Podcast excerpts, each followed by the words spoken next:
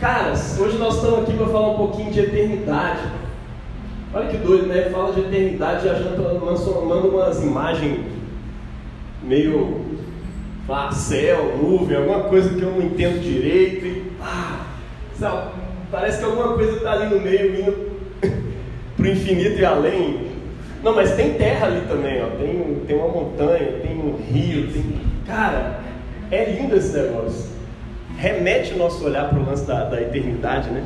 E quanta coisa não se fala hoje sobre as profecias, né? Sobre o milênio, o futuro e tal, e tanta gente interpretando profecia a moda, a moda o quê? Não sei, cara. Sei que o pessoal vê uns trem acontecendo, tá vendo? Tava escrito lá, e aí ficou uma loucura, cara. Moda jihadista. moda jihadista. Mas tem um jeito de interpretar as profecias que é o certo. E eu não tenho vergonha de, de, eu não tenho medo de falar isso aqui não, sem links. Tem um jeito certo de interpretar as profecias, que é tendo Jesus como cumprimento dessas profecias. Aí você não erra. É isso que os apóstolos faziam o tempo todo. Quando eles pregavam lá uma mensagem é, é, a respeito de qualquer coisa, eles estavam sempre interpretando a realidade em torno deles, retomando as profecias e dizendo: olha, em Cristo Jesus essas coisas acontecem, olha só, está rolando. Fica projetando coisa demais para o futuro. Aceita o futuro que a palavra de Deus nos propõe. E é exatamente sobre isso que a gente vai falar aqui hoje. O que, que te move? Qual que é a tua visão de futuro? Já viu quando a galera, homem bomba, tem coragem de apertar o botão, vai na tora e pá, eu vou. Tem coragem de sequestrar um avião e jogar em uma torre, fraga? Mas os caras têm uma certeza absoluta no coração. Né? A cabeça deles fala: eu vou ter um galardão que Deus vai me dar. Né? E, e é isso que vai ser. E não tem dúvida nenhuma. Está ali no coração dele, é uma coisa bem fundamentalista mesmo, no sentido de. Está escrito assim: me ensinaram. Ah, não, mas tem uma outra possibilidade. Não, não tem possibilidade. Eu não quero ouvir nada, eu não quero ouvir só isso aqui. Muitos cristãos usam a Bíblia assim também, tá? Inclusive. É uma coisa muito triste, inclusive. Mas, é, é... o que movia, sei lá, os vikings, os celtas. Já ouviu falar de Valhalla? Ou Valhalla, sei lá. O, é, é, o céu dos, dos vikings. Pô, velho, eu vou, tá, eu vou pra lá. Tinha hora que esses trens se misturavam, que os deuses misturavam na terra, que a coisa toda. Aquela era a visão beatífica. É tipo assim, esse é o futuro que nós aguardamos. É isso que nos move. Eu queria perguntar para você assim, o que que te move? O que que te movimenta? Que que, qual que é o motor da sua vida? Essa é a grande pergunta aqui hoje. Qual que é o motor das suas ações, das suas decisões, das suas escolhas, dos seus julgamentos? Que, que determina o que é certo e o errado para você? Aquilo em torno do que a sua vida gira. Qual que é o alvo, o objetivo? Eu vou chegar lá. O que, que é importante para você? Para alguns, o alvo da vida é o sucesso profissional, uma fama, um sucesso financeiro. Para outros, mais modestos, não só quero ter uma família feliz, criar meus filhos. Né? O que, que te move? Todo mundo tem um centro religioso ali no coração, é, que assim define, né, que orienta a validade, a lógica, a ética das suas ações, das suas escolhas. Todo mundo tem alguma coisa que orienta e que define a legitimidade das suas ações. Né? Algo que você não pode provar ali cientificamente, mas em que você acredita piamente, né? E a direção para a qual você caminha. Né? Por exemplo, você tem a ideia de unidade do universo.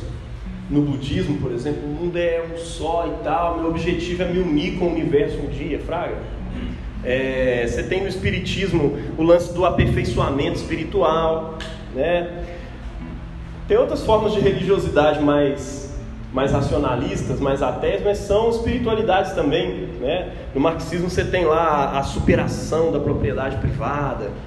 Tem outros que acreditam na superação de todo tipo de poder e autoridade. né, o anarquismo, tudo velho. Esse é o objetivo que move as minhas ações e que justifica os trem que eu faço agora. Porque o que eu faço agora é interpretado como loucura, mas quando esse dia chegar, aí vão ver que eu era um cara à frente do meu tempo. Fraga? Essa é a ideia. Nós cristãos não somos diferentes disso. A única diferença é que a gente sabe que o que a gente crê é, é religião, é religiosidade. Está né? Tá no campo da fé, não está no campo da ciência. Eu não tento provar a fé cientificamente. Eu creio, eu tenho esperança, porque os meus antepassados viram o Cristo ressuscitado. E eles entenderam que as profecias eram verdade, eles começaram a crer nisso e nos ensinaram. Eu não tenho como provar que a Bíblia é verdadeira por A mais B ali cientificamente. Eu só creio em Jesus. E eu creio junto com a igreja. E é pela fé que eu vou caminhando.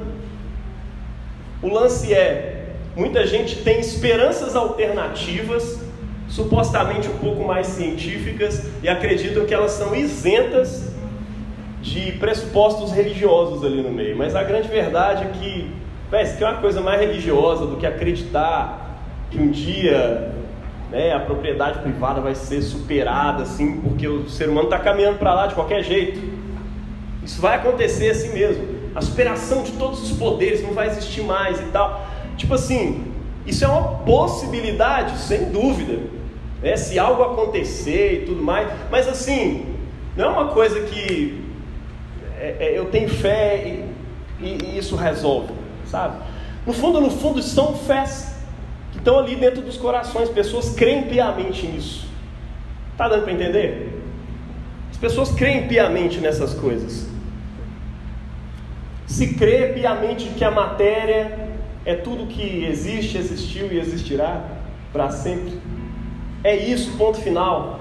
Ah, mas como é que você explica o, o início do universo? Alguma coisa tem que ter chegado para dar início a um mundo que está em expansão. Você sabe que o mundo está em expansão. Aí a pessoa arruma um monte de formas alegóricas de imaginar assim, como é que o mundo pode ter tido uma origem, um início, sem haver um Deus. Aí começa a se ter ideia, não, o universo é infinito. Aí de repente entra na ideia de eternidade, de infinitude, sem nenhuma prova, mas eu creio. Por quê? Ah, porque Deus não existe. Olha só. Não, Deus não existe porque eu não acredito em coisas sobrenaturais. E aí eu uso uma ideia bem sobrenatural para poder justificar a minha crença no não sobrenatural. Está vendo? Não tem como você fugir de um pressuposto religioso dentro do seu coração que orienta mesmo as suas ações, que justifica aquilo que você faz. E todo mundo, querendo ou não, tem essa coisa no seu coração. E o que moveu o cristão ao longo dos séculos até aqui? A esperança cristã. Tá? Mas do que, que se trata a esperança cristã, né? A, a esperança cristã se trata da renovação de todas as coisas, a nova criação prometida, que o Wallace estava lendo aqui agora, né? Daqui a pouco nós vamos entrar nela. O cristão creu e sempre vai crer, enquanto ele for cristão, nessa chegada desse novo tempo, onde não mais se ouvirá falar de violência nessa terra, onde a justiça virá, e a paz e a justiça se beijarão, e tudo isso vai acontecer. A nova criação prometida, onde finalmente o veremos face a face. A tradição cristã chama isso de visão beatífica. Né? Finalmente eu vou ver tudo aquilo que meu coração sempre desejou, mas é uma visão imediata, não é uma visão mediada pela palavra do pastor, pelos sacramentos ou por qualquer outra coisa. Eu, enfim, eu vou acessar aquilo que eu sempre criei e aquilo que sempre me foi mediado pela comunhão, pela palavra, por isso, por aquilo. Não, a visão beatífica, esse encontro com o eterno vai acontecer. O cristão creu nisso ao longo da história e isso foi o motor das suas ações, isso justificou as suas ações ao longo do tempo. É a renovação de todas as coisas. Veremos enfim tudo isso é o escatom, né? Da onde a gente fala de escatologia, né? É a teologia das últimas coisas. E é as últimas coisas que justificam essas primeiras coisas que nós fazemos hoje, as coisas do presente. Foi baseado nisso, crendo que iriam se encontrar com Jesus, que os cristãos da antiguidade começaram a acolher ao longo de pandemias e epidemias locais e tudo mais, acolhiam os doentes nas suas casas. E mesmo sabendo que quando esses doentes entravam em contato com as pessoas, as pessoas morriam depois, eles ficavam assim: tudo bem, eu estou no lucro, eu vou encontrar com Jesus, cara. Então, olha que doido, eu vou fazer o bem, ainda vou ganhar como benefício encontrar Cristo. Os caras tinham isso em mente. Isso moveu os cristãos, essa visão do escatom, do futuro com Cristo. Mas o cristão, e eu preciso dizer isso, né? Muita gente confunde isso com o otimismo. O cristão ele não crê nisso como uma forma de otimismo. Esperança é diferente de otimismo. Guarda isso na sua cabeça. Esperança é diferente de otimismo, tá? Otimismo e pessimismo são só formas de negação da realidade. Já viu a pessoa otimista? Tá tudo dando errado, ele negligencia o problema ali em volta de si. Não, vai dar tudo certo, cara vai, tá tudo bem, né? e começa a negar a realidade e falar que está tudo certo. O pessimista pode estar tudo bem do lado dele, não, alguma coisa ainda não chegou, não chegou no final ainda, porque ainda não deu um erro, não, não chegou a catástrofe. O, o, a coisa ruim ainda não aconteceu. O pessimista é muito desse jeito. Não, minha semana está muito boa, alguma coisa bem ruim vai acontecer, sabe? Ou seja, a esperança cristã não tem nada a ver com essa disputinha entre otimismo e pessimista. E, e pessimismo. Eu conheço cristãos cheios da esperança cristã que são pessoas pessimistas. Conheço cristãos cheios da esperança cristã que são otimistas. Tá? Isso tem mais a ver com o seu psicológico, com a forma como você costuma ver a realidade, com aquilo que você já sofreu, isso forma a sua personalidade, entende? Mas não tem nada a ver com isso. O cristão, só para ler uma frase aqui, desculpa que eu vou citar uma frase minha mesmo, mas. ai, ai. Sepulcro 2000. Fala com calma aí. Vou com calma. O cristão, ele não espera o um novo mundo como alguém que acredita que né, everything's gonna be alright, mas como um agricultor que aguarda os primeiros brotos das sementes plantadas, como o padeiro que aguarda a fermentação da massa fermentada, como vigia noturno que aguarda o raiar do sol. A esperança cristã não é uma coisa que salta assim do nada. O cristão ele ele espera como quem espera algo que realmente vai acontecer. Ele espera como vigia noturno. Ele fala, não, daqui a pouco são seis da manhã, o sol vai estar claro e tudo mais, porque as coisas funcionam assim, tá? Nós não negamos a realidade ao nosso redor, não é um otimismo. A gente vê o sofrimento, a gente sofre com quem sofre, chora com quem chora. A gente não nega a escuridão, a ansiedade, o cansaço, a depressão. Entretanto, mais do que uma promessa de que tudo ficará bem, nós temos uma garantia de que, que torna a nossa esperança uma esperança viva. E essa garantia é a ressurreição de Jesus. Porque Jesus ressuscitou, eu posso crer no amanhã. A gente canta isso na Páscoa. Hoje essa mensagem é sobre Páscoa de novo. Porque Ele vive, eu posso crer no amanhã. Foi porque Jesus ressuscitou. Se você não crê na ressurreição, uma parte essencial do cristianismo, que é o próprio cristianismo, foi tirado daí. A ressurreição é o centro da nossa fé. Nós cremos que Jesus ressuscitou verdadeiramente. É assim que os evangelistas trouxeram. E é por isso que os primeiros cristãos deram a sua vida e morreram por isso. E eu gosto de dizer isso toda Páscoa, né? Se fosse uma mentira é, é, organizada ali, orquestrada entre um grupinho de pessoas para poder provar né, que, que que Jesus ressuscitou na verdade, que o, aquele Messias que eles estavam acreditando, né, pô, morreu, então nós temos que arrumar um jeito de provar para as pessoas. E aí eles começam a escrever, olha, primeiro, eles não teriam escrito um monte de coisa bizarra a respeito da ressurreição. Por exemplo, uma coisa inaceitável naquele tempo, né? Eu quiser escrever um documento que prove que o meu Senhor, no século I, ressuscitou para uma cambada de judeu machista, eu não vou falar que a primeira testemunha da ressurreição foi uma mulher. Desculpa, mas não, vou falar isso. Eles não podiam fazer uma loucura dessa. Eles só teriam escrito isso se isso realmente tivesse acontecido. E falou, velho, vou ter que escrever isso porque foi assim. E aí os caras escrevem, ó, oh, foi lá, Maria Madalena estava lá e viu e tal, não sei o quê. Cara, se fosse um documento escrito para provar, não estaria desse jeito. Coisas que não estariam na Bíblia, né? é, sei lá, Jesus ter nascido de uma família lá em Belém da Judéia, e aquele fato estranho lá sobre o nascimento de Jesus, né?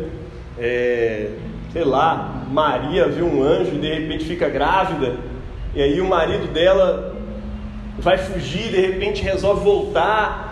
Pô, eles não enfiariam isso na história. Uma história convincente para os judeus seria tipo assim: José é o verdadeiro herdeiro do trono, se você for comparar a genealogia de Davi. Ele se casa com a sua esposa e ambos têm um filho. E ele nasce e os céus o reconhecem. E aquela, não, mas não é assim que funciona. Aí ele vai para uma manjedoura. Sabe? É um monte de coisas estranhas que estão ali nos evangelhos que não estaria se fosse uma coisa orquestrada para poder convencer pessoas. Outras coisas, né?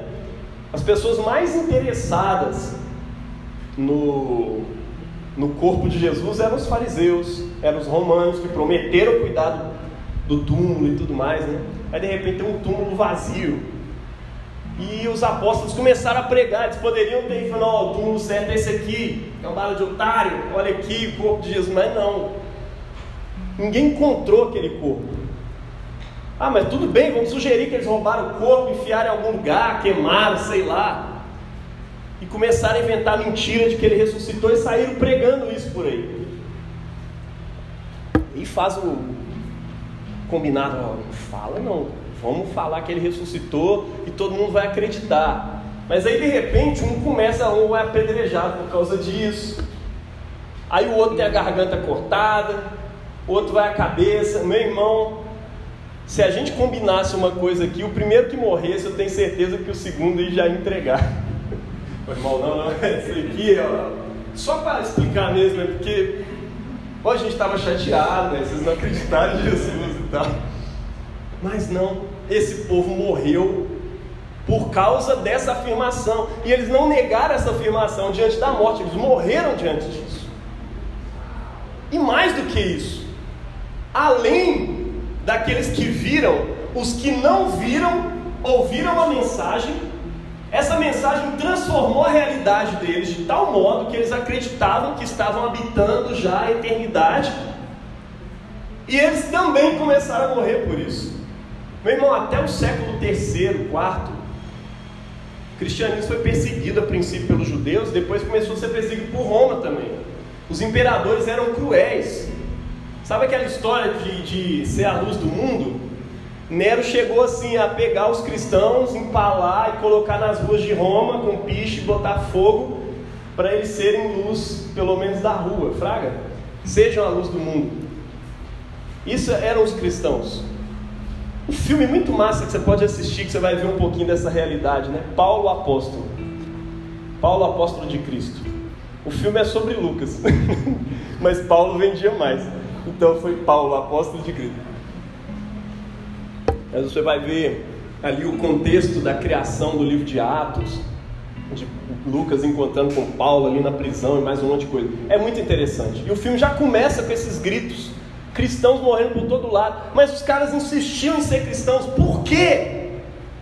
300 anos de perseguição. Como é que isso continuou ao longo da história? Meu irmão, tem outra explicação para uma pequena seita dentro do judaísmo ter permanecido. e atravessado os séculos, e hoje nós estamos aqui dois mil anos depois falando sobre isso. Jesus ressuscitou. Verdadeiramente ele ressuscitou. Amém. E porque ele ressuscitou, aquelas profecias, como aquela lida pelo Alas, começa a tomar uma proporção diferente. Tipo assim, velho, isso aqui não é só uma esperança. Isso aqui não é só uma coisa que o profeta está dizendo, oh, vai ser muito bom. E é assim, é o otimismo do profeta, nunca mais se ouvirá falar de guerra na sua terra, tal, não sei o quê. Até então todo mundo esperava e tal, mas de repente quando Jesus ressuscita, a esperança daqueles caras se torna uma esperança viva. Esse é o lance. Pedro escreveu lá na sua primeira carta, né? Bendito Deus e Pai de nosso Senhor Jesus Cristo, o qual, segundo a sua muita misericórdia, nos regenerou, nos fez nascer de novo para uma viva esperança. Como? Mediante a ressurreição de Jesus Cristo dentre os mortos. O que, ele está dizendo? Bendito Deus e Pai de nosso Senhor Jesus Cristo, que ressuscitou Jesus, encheu nosso coração de uma esperança agora viva. A esperança dessa nova criação agora é uma realidade para nós. Tudo se fez novo. Jesus ressuscitou dentre os mortos. Esse é o, esse é o lance. E nos deu uma esperança que não pode se corromper, nem se macular, nem perder o seu valor. Uma herança que está guardada nos céus para nós. Jesus ressuscitou e essa é a prova para nós de que a nova criação já começou. Você concorda que a encarnação, Deus se fez carne, né? Ele toma o seu corpo é feito dos elementos dessa terra. Nossos elementos são esses mesmo, de coisas daqui, né? Bom, o corpo de Cristo também era assim. Ele se encarnou, ele se tornou homem e morreu pelos nossos pecados. Mas quando ele ressuscitou, pensa, esses elementos que formavam o corpo dele são glorificados. Os discípulos entenderam isso assim, velho, parte dessa nova criação já se tornou uma nova criação. Porque o corpo de Cristo foi ressuscitado. É assim que os primeiros discípulos entendiam. Ele ressuscitou, isso para nós prova tudo. A nova criação é real, ela não é imaginária, ela é palpável, ela é viva. Eu não aguardo um novo mundo porque eu quero ser otimista, eu aguardo porque Jesus ressuscitou. Eu trabalho nesse mundo a partir dos valores do novo mundo. Não porque eu acredito que a minha ética de perdão, de amor, de justiça vai transformar o mundo numa nova criação. Mas antes, porque eu confio que Jesus começou a transformá-lo já numa nova criação. Para mim, esse mundo já começou a se transformar. E em breve eu vou ver essa transformação espalhada por todos os cantos. E é um Deus que toma aquilo que há nesse mundo, como pegou o corpo de Cristo, e transformou aquele mesmo corpo. O que, que eu quero dizer com isso? Na nova criação, meu irmão, você vai ver o arco Santa Teresa lá. Vai ter rap lá, vai ter capoeira, vai ter arte pintada para todo lado, talvez mais do que você vê hoje. Eu fico imaginando a nova criação. Você viaja um pouco na nova criação? Os judeus no tempo de Jesus, eles acreditavam na nova criação, na ressurreição, do fim dos tempos e tudo mais. Eles acreditavam nisso, tá? É... E eles acreditavam que Jesus, né, parecia ser o Messias, ele iria tomar, tomar o trono lá de Israel, ia fazer o reinado de paz e tal, ia derrotar os poderes do mundo e por fim Deus ia ressuscitar o mundo para o julgamento final. Mas o que, que acontece na verdade? Jesus surpreende a esperança deles, ele ressuscita antes do tempo né, que eles imaginavam. Então, para eles, quando eles olham para a realidade, eles falam: cara, o fim dos tempos anunciado lá pelos profetas já chegou. Então, para o cristão, aquela ideia de fim dos tempos já começou em Jesus. Nós já estamos no fim dos tempos. Desde dois mil anos atrás, desde quando Jesus apareceu nessa terra, começou aquele fim dos tempos. Jesus aparece afirmando, depois da sua ressurreição, que toda a autoridade me foi dada no céu e na terra. Ou seja, aquele reino prometido está nas minhas mãos, eu tomei a rédea do universo. Ele sobe aos céus, os anjos prometem que, da mesma forma que os discípulos o viram subir, ele voltará. O que, que isso muda na crença dos cristãos né, a partir daquele tempo? Mudou a forma como os judeus entendiam esse lance da nova criação. A nova criação foi antecipada, ou seja, o novo mundo já começou. Estar em Cristo, ser batizado em Cristo, é estar enxertado num corpo ressuscitado. Ou seja, já é habitar a nova criação. Por isso que o apóstolo Paulo escreve em 2 Coríntios 5,17, né? Aquele que está em Cristo é uma nova criatura. Outra tradução traz nova criação.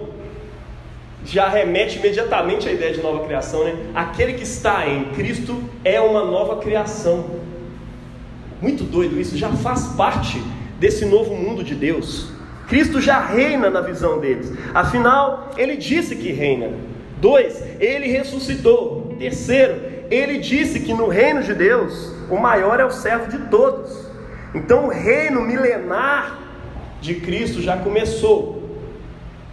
Tudo bem, você pode até ser pós-milenista, pré-milenista, não sei o que e tal. Mas da perspectiva daqueles primeiros cristãos, Talvez eles estivessem errados, eu acho que não. Mas para eles o milênio já tinha começado e Cristo já estava no trono do mundo. Tá? O fim dos tempos já começou. Breve vem a eternidade. Ele já derrotou os poderes do mundo, inclusive, sabia?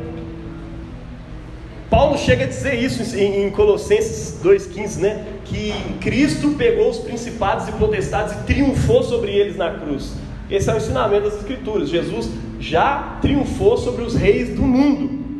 E é por isso que Maria, diante do evento da encarnação do Verbo, ela já ora algumas coisas, algumas promessas proféticas, como se já tivesse acontecido. Você já orou o Magnificat? A oração da tarde na igreja anglicana, na igreja católica, sempre traz o Magnificat, que é a, a oração de Maria. Quando o anjo fala com ela, que ali ia dar a luz a um filho e tal, e ele chamaria Jesus ela entende aquilo imediatamente. Olha o que ela ora: A minha alma glorifica o Senhor, o meu espírito se alegra em Deus, meu Salvador.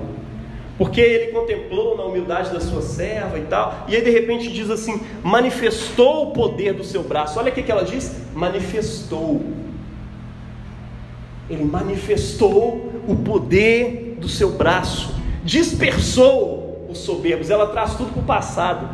Ele derrubou os poderosos do seu trono e exaltou os humildes. Os famintos encheu de bens e aos ricos despediu de mãos vazias. Acolheu Israel ao seu servo, lembrando-se da sua misericórdia com que tinha prometido a nossos pais Abraão e a sua descendência para sempre.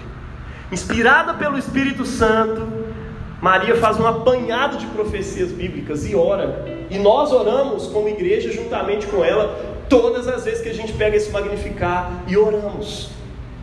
Ele derrubou do seu trono os poderosos. Esse a justiça que a gente espera ao pobre, ao faminto, ela está dizendo que já aconteceu, que já chegou. E Jesus tinha nem nascido ainda, estava só no ventre dela. A barriga nem tinha crescido e ela estava dizendo que a esperança já estava rolando, entendeu? Esses somos nossos cristãos. Nós cremos nessas profecias. Por quê? única e exclusivamente por causa de Jesus. Há mentiras sendo ditas por aí, tipo, ah, quando você acredita nesse reino você faz um esforço e tal, o reino vem. Meu irmão, você não traz o reino. Você recebe de Deus a honra de participar das fileiras do reino de Deus, mas não é você que o traz. Você simplesmente participa dele e você pode servir nele.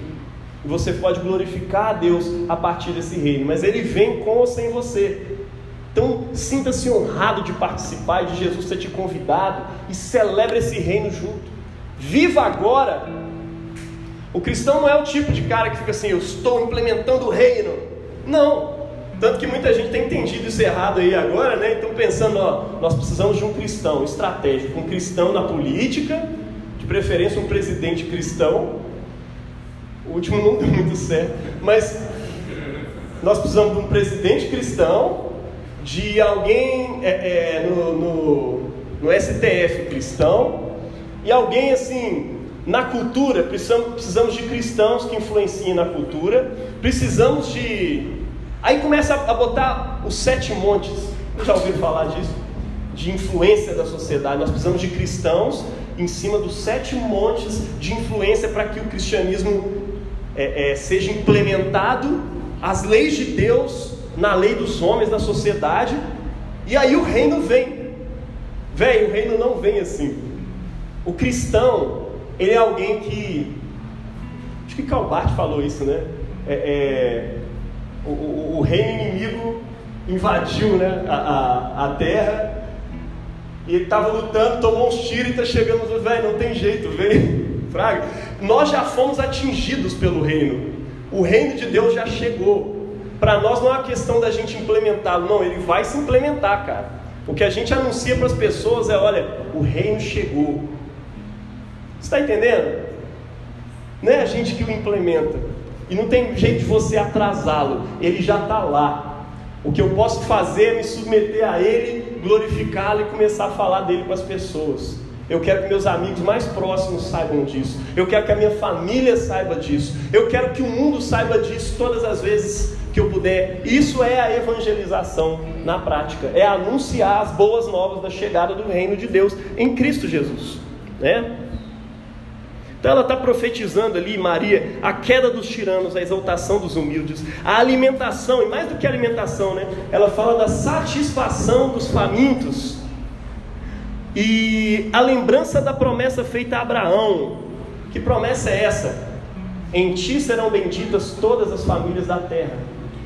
Maria está, de certa forma, profetizando ali a inclusão do mundo inteiro dentro dessa redenção que Deus está trazendo para Israel. Que promessas benditas! Aleluia, Jesus!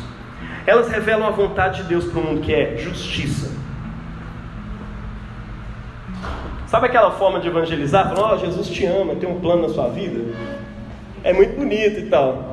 Mas diante da grandiosidade dessa narrativa do evangelho que eu estou passando aqui para você, acho que isso podia mudar um pouquinho. Você pode dizer assim: olha, Deus te ama, e Ele tem um plano incrível para o mundo. E Ele quer te dar a honra de participar desse plano. Esse é o Evangelho.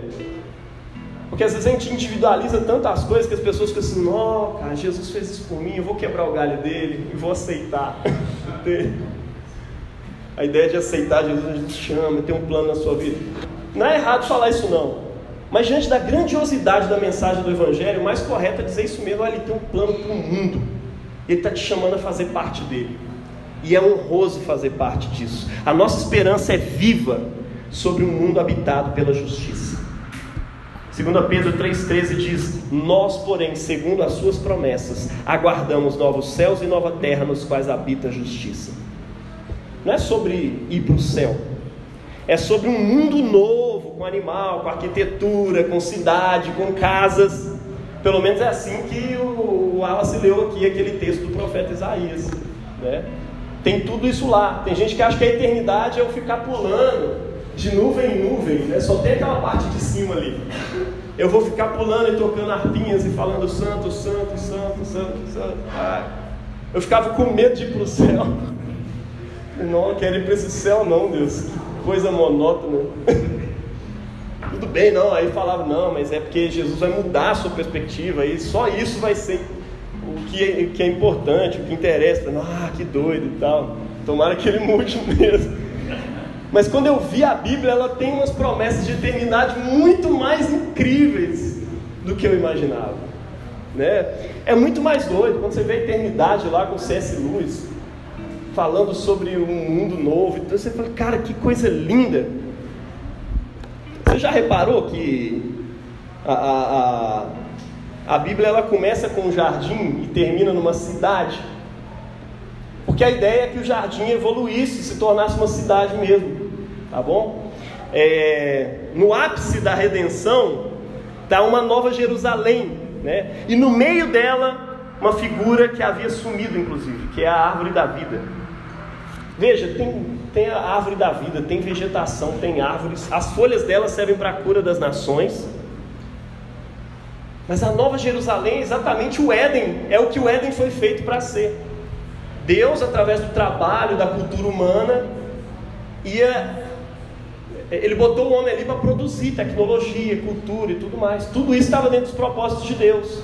Né? O chamado de Deus é o habita a terra. façam coisas na terra, produzam cultura na terra. Está entendendo? A ideia é que o homem fizesse isso sem destruir a criação, porque está em harmonia com a justiça de Deus, e tem mais a ver com o Wakanda do que com o Avatar. Não sei se já pegaram a referência, no Avatar é só árvorezinha, o pessoal ali em volta da árvore, aquela energia toda. O Wakanda não, o Wakanda tem tecnologia e tem é, é natureza e está tudo harmônico. Cria-se aquela tecnologia toda sem destruir a natureza. Cara, como é que é isso? Que mundo doido, vocês viram? Pantera Negra. Quem não viu, assista aí para a gente poder completar o sermão dessa semana. Mas é lindo. A imagem da nova criação bíblica é mais parecida com a Kanda, criada ali naquele universo da Marvel. É isso. Tem gente que acha que a nova criação é tipo assim: um monte de árvore, um gramado gigante, infinito, uns passarinhos e um monte de gente de branco correndo para um lado e para o outro, alguma coisa assim, bem monótono. Não, cara, a nova criação é mais do que isso. Tem cidade, tem barcos sendo trazidos e riquezas e mais um monte de coisa. Esse é o mundo que Adão deveria ter construído, né? A boa nova é que ele foi alcançado pelo segundo Adão. E Isaías 60, que é esse texto que o Wallace leu aqui, na nossa leitura de hoje, ele nos apresenta um relato de como seria o mundo habitado pela justiça. Essa justiça que Maria está antecipando aqui na sua profecia. Tem três realidades futuras ali. Pensa em cada uma delas como algo que já começou a ser inaugurado na ressurreição de Jesus. Primeiro, a visão de uma cultura restaurada. Uma cultura renovada. O texto está dizendo assim: as suas portas permanecerão abertas, jamais serão fechadas, dia e noite, para que lhe tragam as riquezas das nações em, é, é, com seus reis e sua comitiva. Veja, cada nação está trazendo a sua riqueza, os seus produtos culturais. Né? Lembra-se, naquele, naquele tempo em que essa, promessa, essa profecia foi escrita, não tinha Bitcoin, não tinha cash, não tinha dinheiro, cédula e tudo mais. As riquezas das nações eram produtos culturais mesmo, que eram trazidos. O que era produzido culturalmente está sendo trazido agora para a cidade da Nova Jerusalém, em adoração a Deus. Essa é a imagem da Nova Jerusalém. Está vindo barcos de lá. Tem uma cultura sendo renovada aí, né? Navios de Tarsis, cedros do Líbano. A glória do, do Líbano virá a ti. Juntos virão pinheiro, o abeto, o cipreste, para adornarem o lugar do meu santuário. À frente vêm os navios de Tarsis, trazendo de longe os seus filhos com ouro e prata e honra a Yahvé, o seu Deus. Trata-se inclusive dos mesmos navios que lá no capítulo 2 de Isaías estão sendo condenados por causa da injustiça. E Deus está condenando os navios ali e tal, por serem símbolos da arrogância e da guerra. Mas agora em Isaías 60, esses mesmos navios estão sendo trazidos para a Nova Jerusalém. O que, que é isso senão redenção? Deus não queria destruir aqueles navios porque eles eram usados para arrogância, Ele queria usá-los para aquilo que é correto. Significa que a cultura das nações, tudo que as nações possuem, vai ser redimido e trazido na nova criação para a glória de Deus. Ele redime essas coisas. Esses mesmos navios estão sendo trazidos, sim, até os produtos das nações pagãs. É, Israel tinha uma, um muro de separação. Aqui está o santo e lá estão tá os pagãos. Né? Mas aqui está dizendo que as coisas das nações pagãs, seus bens culturais, que não foram criados para a glória de Deus, mas antes para a glória humana, ou para falsos deuses, essas coisas estão sendo trazidas para a cidade de Deus e transformados e incorporados no novo céu e na nova terra. É por isso que eu estou dizendo que até um arco do Santa Teresa entra nesse negócio. É tudo que a gente produz em termos de arquitetura, de cultura e tudo mais, está sendo dito aqui que vai ser trazido como adoração à cidade de Deus. Sim, significa que na nova criação ainda haverá tudo isso: beleza, música, tecnologia, cultura. Pois nós mesmos fisicamente, em nosso corpo, estaremos ali. Tudo que produz Tudo que se produz na cidade dos homens é transformado e incorporado. Isso renova a nossa visão, inclusive sobre arte, sobre cultura, sobre um monte de coisa, né?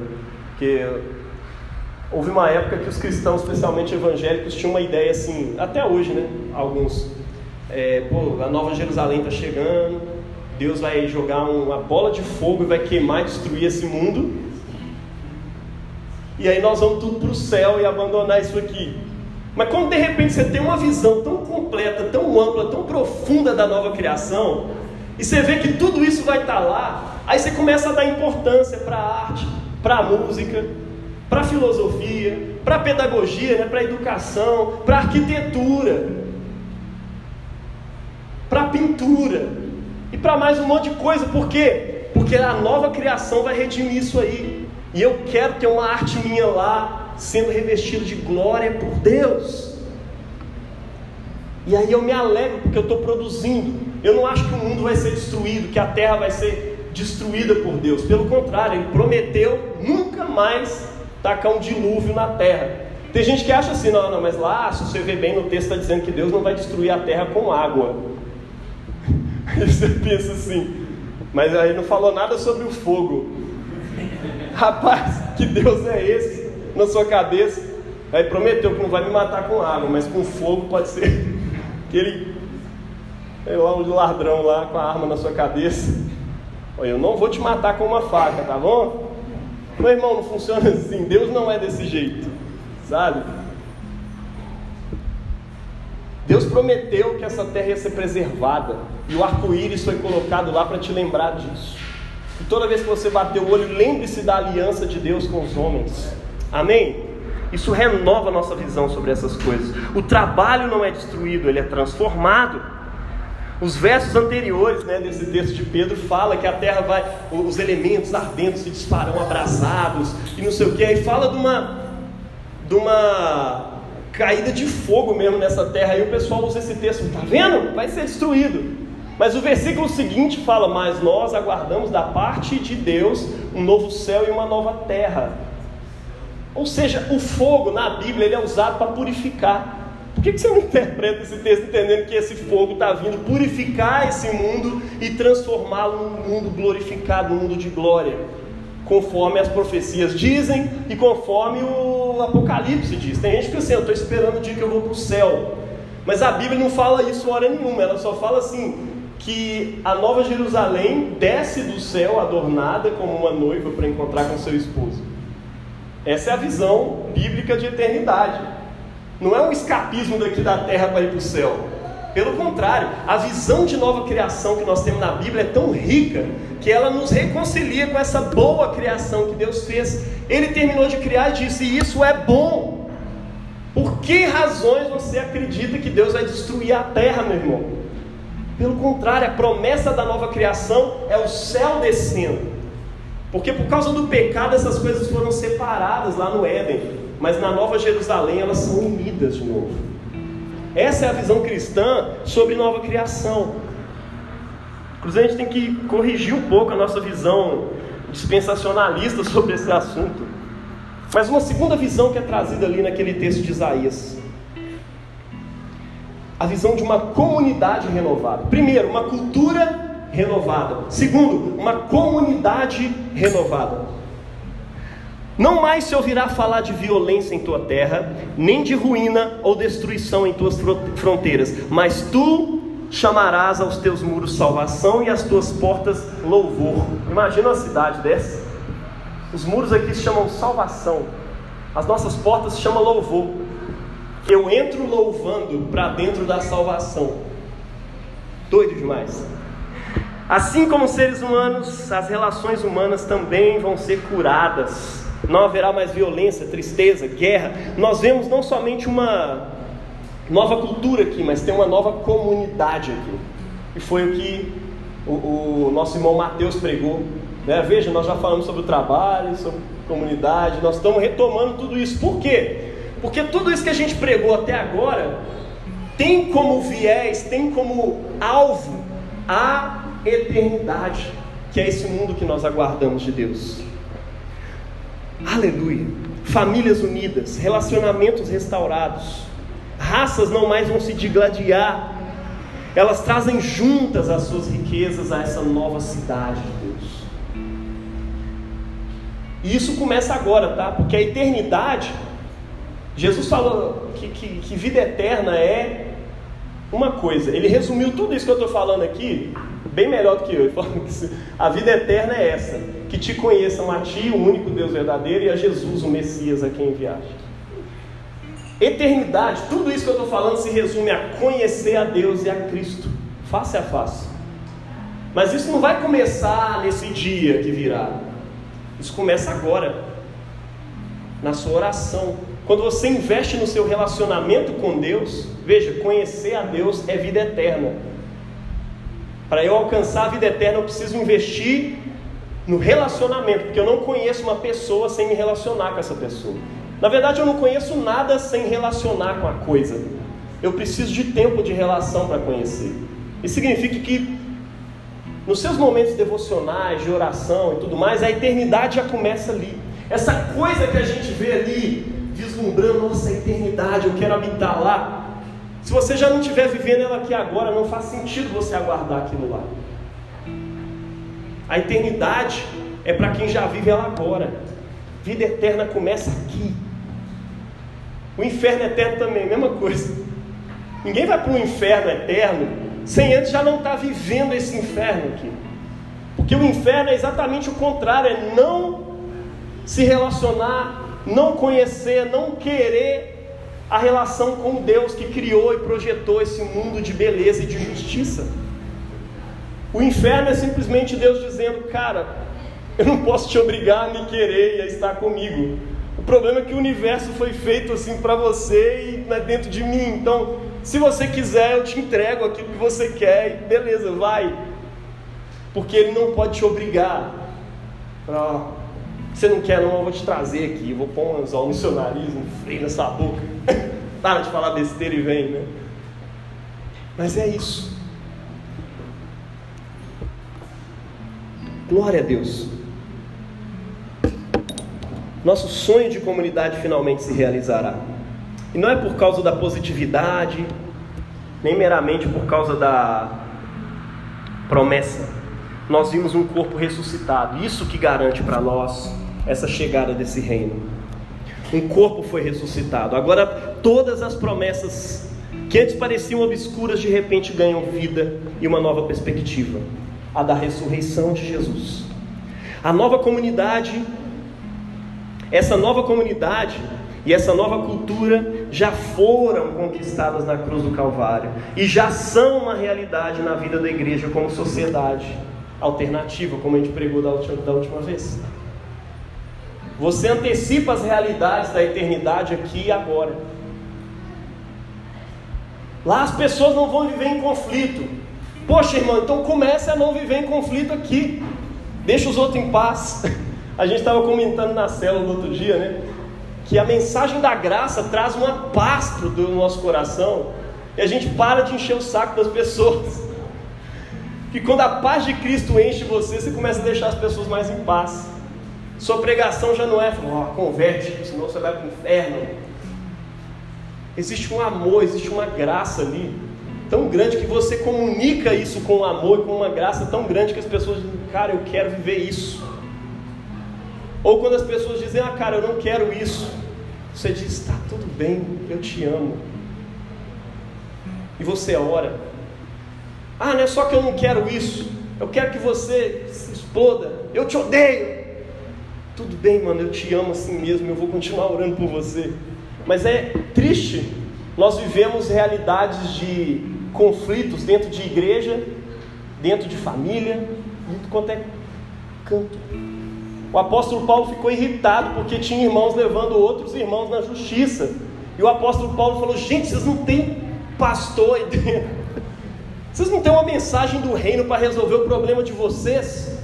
Estão levando o problema para a justiça, estão dando trabalho para esse mundo. Era para a gente resolver o problema desse mundo, vocês estão dando trabalho para o mundo. Pelo amor de Deus, um irmão levando o outro na justiça para poder resolver suas causas. Porque o reino de Deus não é o horizonte. Nós temos um belo horizonte à nossa frente. E é por causa dele que a gente já vive como se estivesse lá. Por fim, a visão, primeiro, de uma cultura, depois de uma comunidade e agora de uma espiritualidade renovada. O sol não será mais a sua luz durante o dia, nem a lua brilhará sobre ti, pois Yahvé será a tua luz eterna, e o seu Deus será a sua glória. É interessante que está no final, né? E é isso que João vê lá na cidade da Nova Jerusalém, lá no Apocalipse. Eu tenho uns recortes de Apocalipse aqui para você. Ele fala que a glória de Deus vai iluminar a cidade, o cordeiro será o seu candelabro. Sabe o que é isso? Ele está falando uma esperança que todos nós temos. Nós temos esperança de uma cultura diferente, de uma comunidade diferente, mas todos nós temos esperanças religiosas dentro do coração. O século XIX foi o século que abafou a religiosidade a partir de uma visão cientificista de tudo. E aquilo foi tão abafado, tão abafado, que de repente, no século XX, começa a brotar uma infinidade de todo tipo de religiosidade, das mais bizarras que você possa imaginar. Porque o mundo, as pessoas, têm fome, sede de relacionamento com Deus, tem sede de espiritualidade. E aqui está dizendo que naquela terra não vai ter sol, porque o próprio Deus vai ser o sol. O candelabro que vai iluminar aquela cidade vai ser o Cordeiro de Deus que tira o pecado do mundo. Olha que doido. Eu vi novos céus e nova terra. Eu vi a cidade santa, a nova Jerusalém, que descia dos céus da parte de Deus. Ouvi uma voz forte que, vinda do trono, dizia: Agora é chegado o tabernáculo de Deus com os homens, com os quais ele viverá. Não haverá mais morte, nem tristeza, nem choro, nem dor, pois a antiga ordem já passou, a antiga era já passou. Meu irmão, feche os seus olhos e escute isso. A cidade santa resplandecia com a glória de Deus e o seu brilho era como de uma joia preciosa, como jaspe, clara como cristal. A cidade não precisa de sol nem de lua para brilharem sobre ela, pois a glória de Deus dá a sua luz, e o cordeiro é a sua lâmpada. O cordeiro é a sua lâmpada.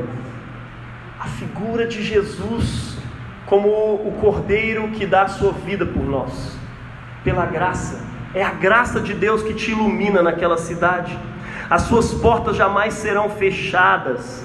A glória e a honra das nações lhe serão trazidas. De cada lado do rio estava a árvore da vida. As folhas da árvore servem para a cura das nações. Toda a cidade estará cheia com a Shekinah de Deus, com a glória de Deus. Trata-se da glória da promessa imediata da presença imediata de Deus. Aquilo que no Velho Testamento matava quem chegava assim no Santo dos Santos em pecado, de repente essa glória é jogada para todos.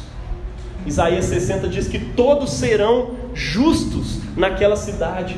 Por quê? Porque Deus vai redimi-los dos seus pecados. E agora não é à toa né, que o Cordeiro ilumina a cidade. Por quê? Porque Deus está tornando todo mundo justo a partir do Cordeiro.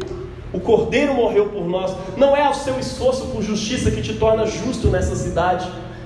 É o Cordeiro que morreu para aniquilar os seus pecados. E Deus os toma e joga no mar do esquecimento e diz: Filho, filha, você é bem-vindo nessa cidade.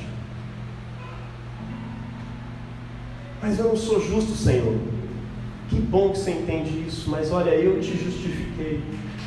Está vendo aquela lâmpada? Aí você vê o Cordeiro de Deus, Agnus Dei, aquele que tira o pecado do mundo. É Ele que ilumina essa cidade. Se você está em pecado, de repente Ele te ilumina e te cura na hora. E o seu pecado é perdoado. É assim que as coisas funcionam aqui dentro. Bora viver isso. Bora viver isso na sua vida. Você quer que essa eternidade te invada, meu irmão? Olha, você foi criado para a eternidade. E eu posso dizer uma coisa que Agostinho falou: criaste-nos para ti, ó Deus. O nosso coração ele só vai deixar de ser inquieto como um menino com TDAH. quando ele repousar em Deus. Até lá nós estamos inquietos, porque existe um lugar dentro de você que só a eternidade de Deus pode trazer. E eu preciso dizer uma coisa bastante exclusivista que Jesus disse uma vez: Eu sou o caminho, a verdade e a vida. Ninguém vem ao Pai, à eternidade, senão por mim. Ele é a porta. O caminho dele foi dado nesse evangelho de hoje. Quem quiser me seguir, toma a sua cruz e me siga. A cruz é o lugar onde você dá a sua vida pelo outro. É, a, é o lugar onde você se oferece em serviço da humanidade. E ele termina o texto dizendo: Há muitos aqui não passarão pela morte antes de ver a chegada do reino de Deus. Eu queria trazer e jogar isso para você hoje. Você quer viver esse reino? Ele começa com a cruz, porque a cruz é o centro dele. Por isso que a gente tem cruz para todo lado. Por isso que a gente faz sinal da cruz. Por isso que a gente pendura a cruz no pescoço. Porque aquele ato de tortura lá do Império Romano foi transformado no ápice da nossa salvação. Isso é crucial. O sol da justiça brilha sobre nós. E nós entramos ali por meio da cruz. A cruz é a ponte por meio da qual nós habitamos hoje a eternidade. Vamos orar?